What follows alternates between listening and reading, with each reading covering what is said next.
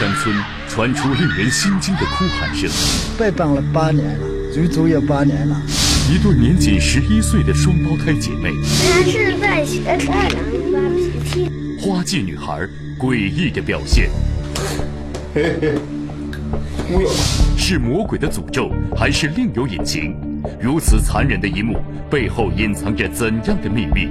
且听王刚讲故事：被捆绑的女孩。照片上的女孩呢，是一对孪生姐妹，大双和小双。二零零零年的冬天呢，他们降生在云南大理州的一个山村里。这双胞胎啊，人见人爱，村里人呢羡慕的不行，都说：“哎呦，等这俩孩子长大了，那准是亭亭玉立的姐妹花啊！”然而，这个美好的愿望，在十一年后的今天，却成了村里人一个禁忌的话题。为啥呢？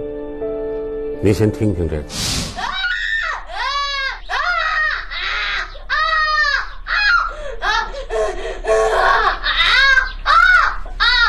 僻静的山村，紧闭的大门，一阵阵孩子的哭喊声正从这户农家院里传出来。这声音过于凄惨，让人感到有些不安。然而，如果您真正目睹了这院子里发生的事情，那么挑战您心理承受能力的一幕，其实才刚刚开始。啊啊！啊啊啊啊啊！这是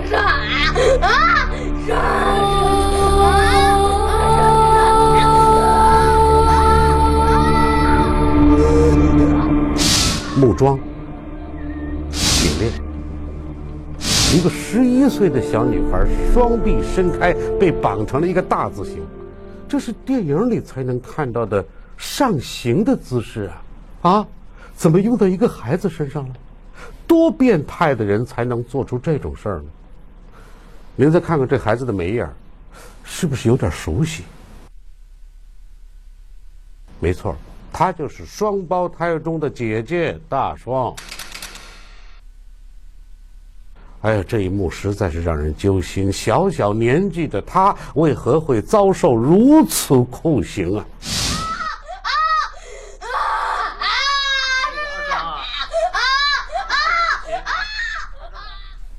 大双的哭喊撕心裂肺，更近似于一种嚎叫。在他的手腕上有明显的勒痕，说明他已经被绑了很长时间了。绑着，天天都绑着啊！天天都绑着，吃饭的都绑着，吃饭都给他绑着走。说着都心寒，被绑了八年了，足足有八年了。八年了啊！谁能想到啊？可怜的大双已经这样被绑了八年了。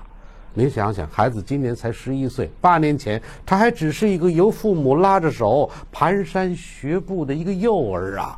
三岁就开始被绑着了，谁绑的？谁这么残忍呢？啊！一提起这事儿啊，村里人都跟着摇头叹息。唉，没办法，那是人家的家事。我父母就是靠他的心态，我给他绑起来。你你把他绑起来，你也心疼。嗯。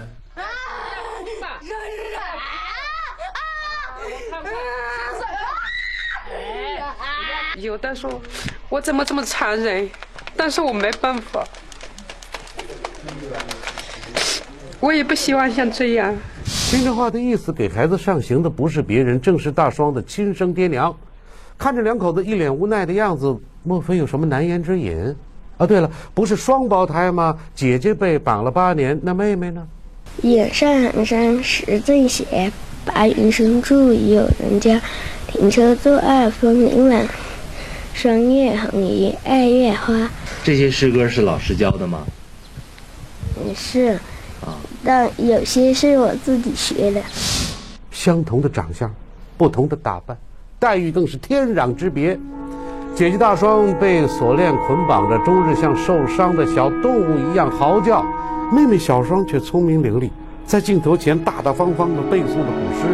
你不去特别注意的话，还真想不到他们是一对双胞胎。可既然是双胞胎，为啥父母偏偏对大双格外残忍呢？不用多说，看看接下来的一幕，您就什么都明白了。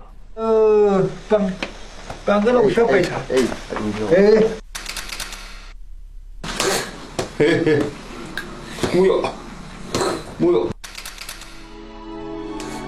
令人心痛的一幕出现了，父亲刚把女儿从木桩上解下来，大双就突然发疯似的狠狠敲打起自己的脑袋，那紧握的小拳头每打一下都发出沉闷有力的声响。如果不是父亲把手紧紧控制住，恐怕很快就会出现头破血流的恐怖场面。所以我们也不理解他这样绑，但是到了我们看了几次以后，不这样绑，真是。不好想象他能做出什么。他打自己，把自己的脸打烂了，他都要打。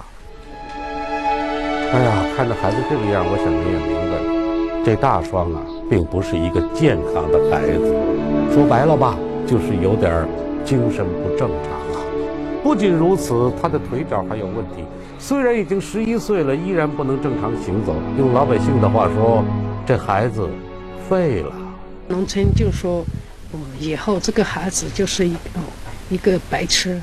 我们村里也有白痴、傻子、哑巴都有，反应迟钝一点嘛，都不倒头。孩子再傻再有毛病，那也是娘身上的一块肉啊！要不是大双有这种自残的举动，爹妈哪舍得天天绑着他？可话又说回来，不让大双自残，就非得用木桩铁链把他绑成这个样子吗？哎，就不能换个温和点的办法？哎，哪怕给他个凳子坐着也能舒服点吧？坐在凳子上，他就缩到地下睡去，去吃泥土。我没办法，后来我想要想什么办法能我把他站立起来，一方面又能锻炼他的脚，我能够站立一下；一方面我又能恢复起他的手，不要敲打自己的头。就是我们能，我就是这么简单，我的我只能，只能像这样。为了尽可能的保护孩子，爹妈能想到的也只有这个办法。大双渐渐长大了，大人也不能每时每刻在家看着，平时当妈的要去外地打工，当爹的又要去田里干农活，这时候呢，就只能把大双一个人绑在家里。对这个木桩，对这个专门用来绑他的角落，大双已经习惯了。每次把他带到这儿，他就会顺从地摊开双臂，老老实实地让父母把自己绑上。哎呦，这样的乖巧，却让人越发的心疼。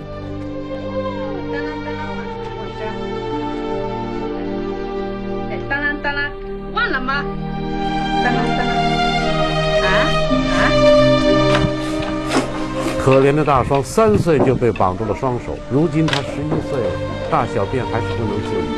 做父母的实在没办法，弄了块青石板放在孩子脚下，这也是有特殊作用。地下面这个是土吗？他小便一出来，他哦，就像下过雨，呃，那个泥土一样，变成泥土了。他我踩去踩来，凹下去的小便。在那里，他反而觉得好玩，使劲使劲的去踩。可想而知，家里没人的时候，尿裤子的事儿便一次又一次的发生。孩子要遭多大的罪呀！啊，他被捆绑的每一天，都是怎么过来的呢？这些事儿，做父母的都不敢细想，一想这日子就没法过了，愁也得愁死了。有人说：“哎，那不还有个老二吗？”姐姐虽然这样了，妹妹可是聪明伶俐呀，这总算是个安慰吧。可谁知，这小双你更不能提，一提，两口子眼泪都要下来了。十一年前，云南大理州的村民李成万生了一对双胞胎，高兴的不得了。可没成想，十一年后，这欣喜却变成了痛苦。双胞胎中的姐姐大双是个精神不正常的孩子，没事就用拳头使劲砸自己的脑袋。李成万不得已把女儿的双手捆绑起来，这一绑就是八年。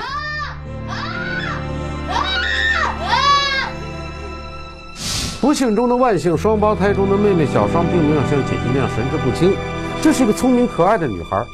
可为啥对这小双做父母的还是一脸愁容呢？看了下面这个画面，您就明白了。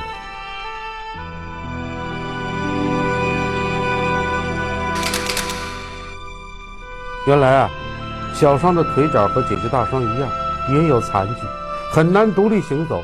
这么一个聪明伶俐的女孩，拖着残腿一瘸一拐的样子，哎呦，看着真让人难受啊！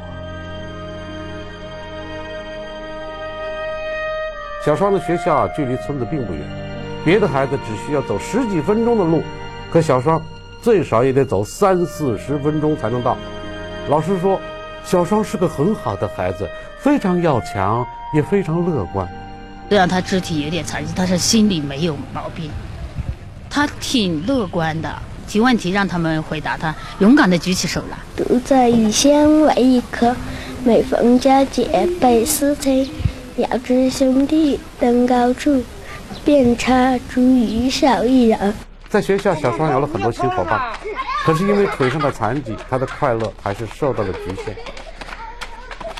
希望我能像他们那样，嗯，跑步能快一点。哎呀，大双、小双，当年是多么让父母骄傲的孪生姐妹啊！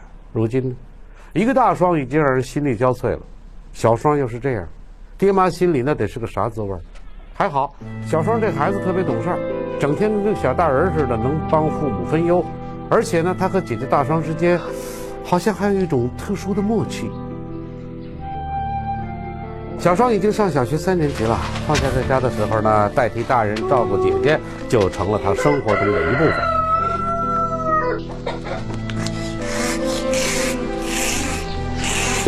他是在学着大人发脾气的时候。很多时候啊，只有小双的安慰才能让大双安静下来。记者给小双买了棒棒糖，他先拿了一个去给姐姐。哎，大双的心情啊，似乎好了不少。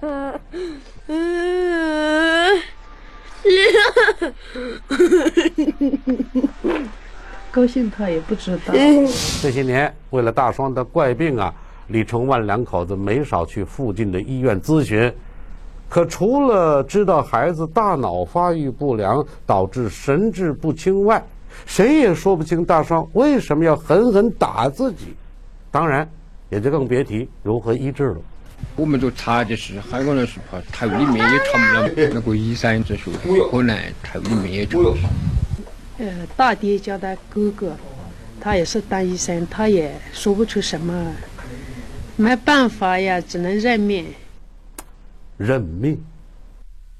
人在绝望的时候才会说这样的话呀。李春万两口子肯定早就绝望了，不绝望，他们也不会用绳索绑住自己的骨肉。可难道就这么一直绑下去吗？啊，要绑多久才是个头啊？现在两个孩子还小，你等他们长大了，父母也老了的时候怎么办呢？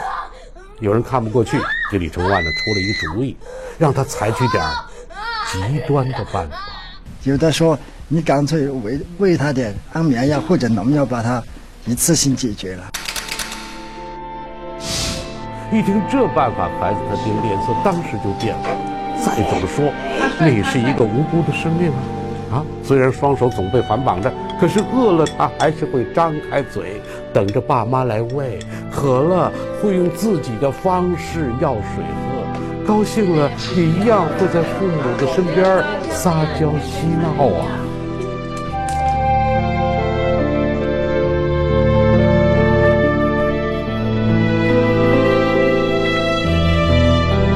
了一天的农活回来，李成万和所有当爹的心情一样，把大双抱在怀里亲热个没完。是啊，孩子再有毛病，那也是亲生的骨肉，这骨肉他都连着心呐。想想说，想想快点，不这样了。哎呀，哎，给那个伯伯不子亲亲伯伯们，背着背着，给背着的们，那像以前的那个伯伯的们。如果你以前曾经怪罪过这个父亲的狠心，那么看到这一幕，谁还忍心去指责这个男人？此时的李忠万，陶醉在一天中难得的温馨时刻。他的眼神很温柔，眼角却闪动着泪光。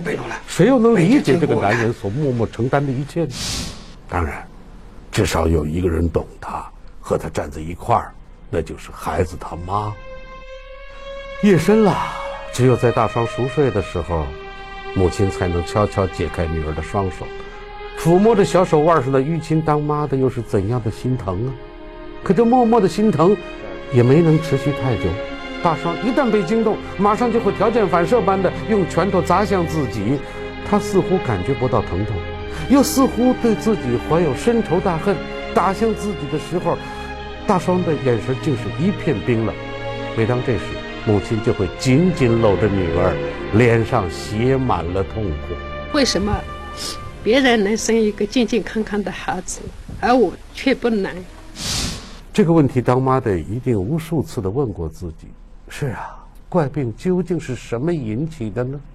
难道是母亲的责任吗？啊，就算是与生俱来的病魔，难道就真的没有办法治疗了吗？我们的记者当即决定带两个孩子去昆明的大医院好好做个检查。那天晚上，孩子的父母很高兴，眼里盛满了期待，而年仅十一岁的小双也显得特别兴奋。爸爸妈妈要带你去看病，你高兴吗？高兴。我脚，我脚治好了，而且可以做些家务，嗯，做饭，还有干活。去上学的时候，读书也就方便了。小双啊，你也太懂事了，想到的都是怎样帮妈妈干活，怎样努力学习。可你越是懂事，就越是让妈妈心疼啊。女儿，如果你是一个正常的孩子，我知道你也能够做到那些。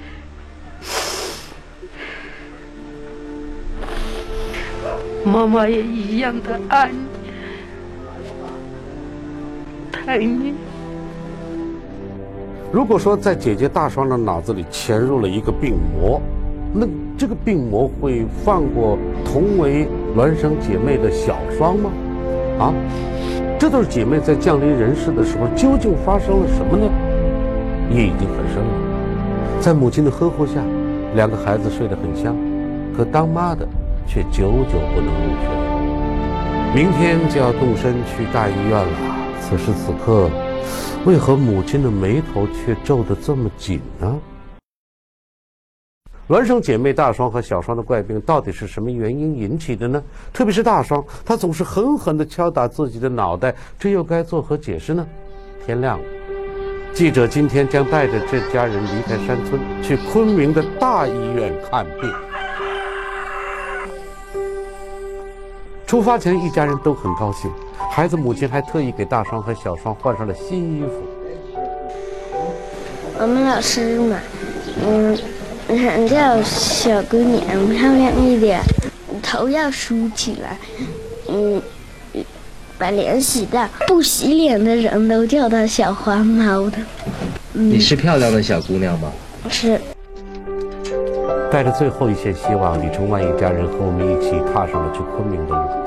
天下起了雨，这阴晴不定的天气，似乎是这个男人此刻心情的写照。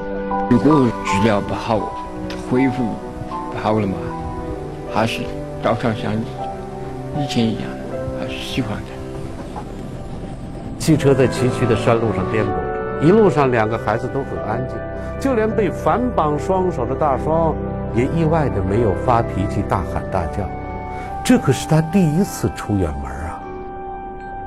在昆明医学院附属第二医院，记者联系了康复治疗科的主任敖丽娟教授，看到被捆绑着的大双，敖教授不仅皱起了眉头。是一个很特殊的案例，我们多数的，呃，这个脑瘫孩子呢，他是呈那种痉挛型的，大双这种。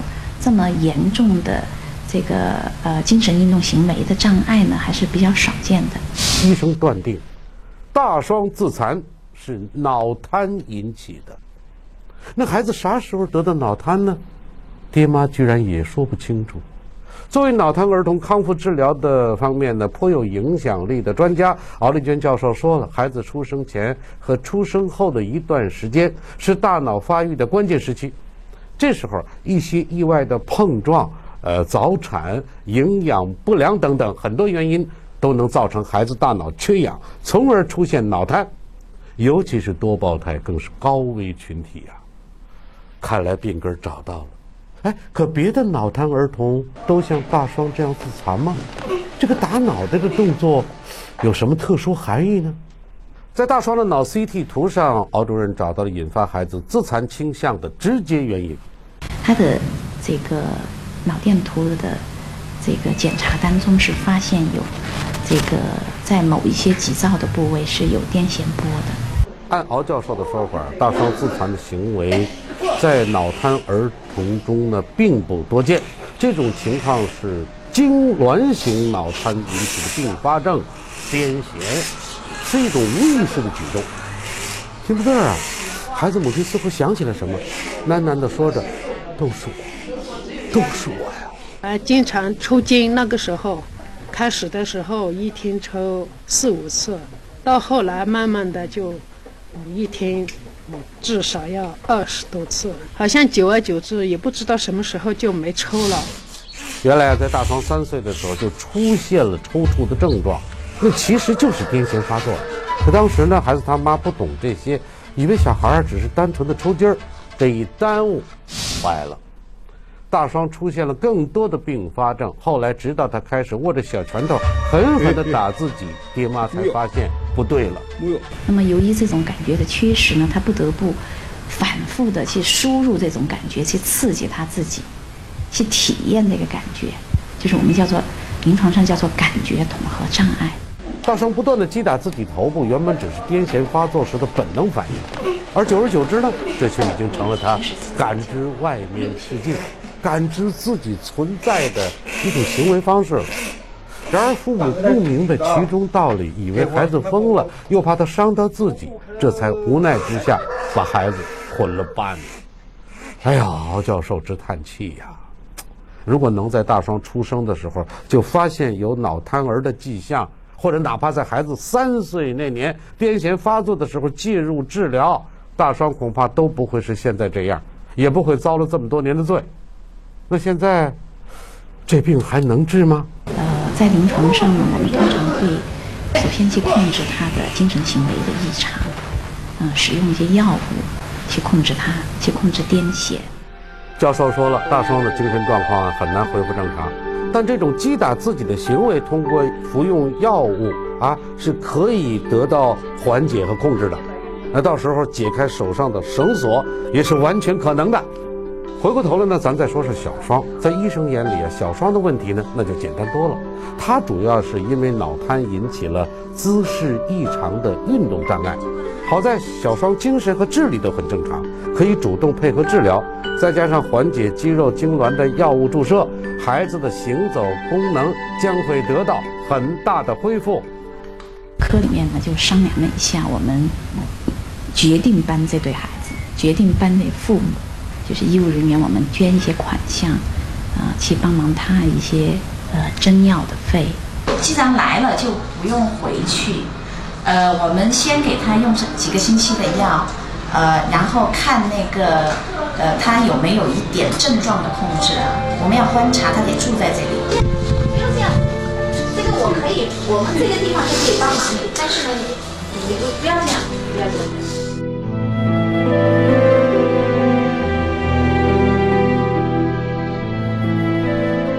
哎呀，多年以来堵在心头的一片乌云，终于透出了一缕阳光。对孩子的父母来说，那条捆绑孩子的锁链，又何尝不是他们自己内心的枷锁呢？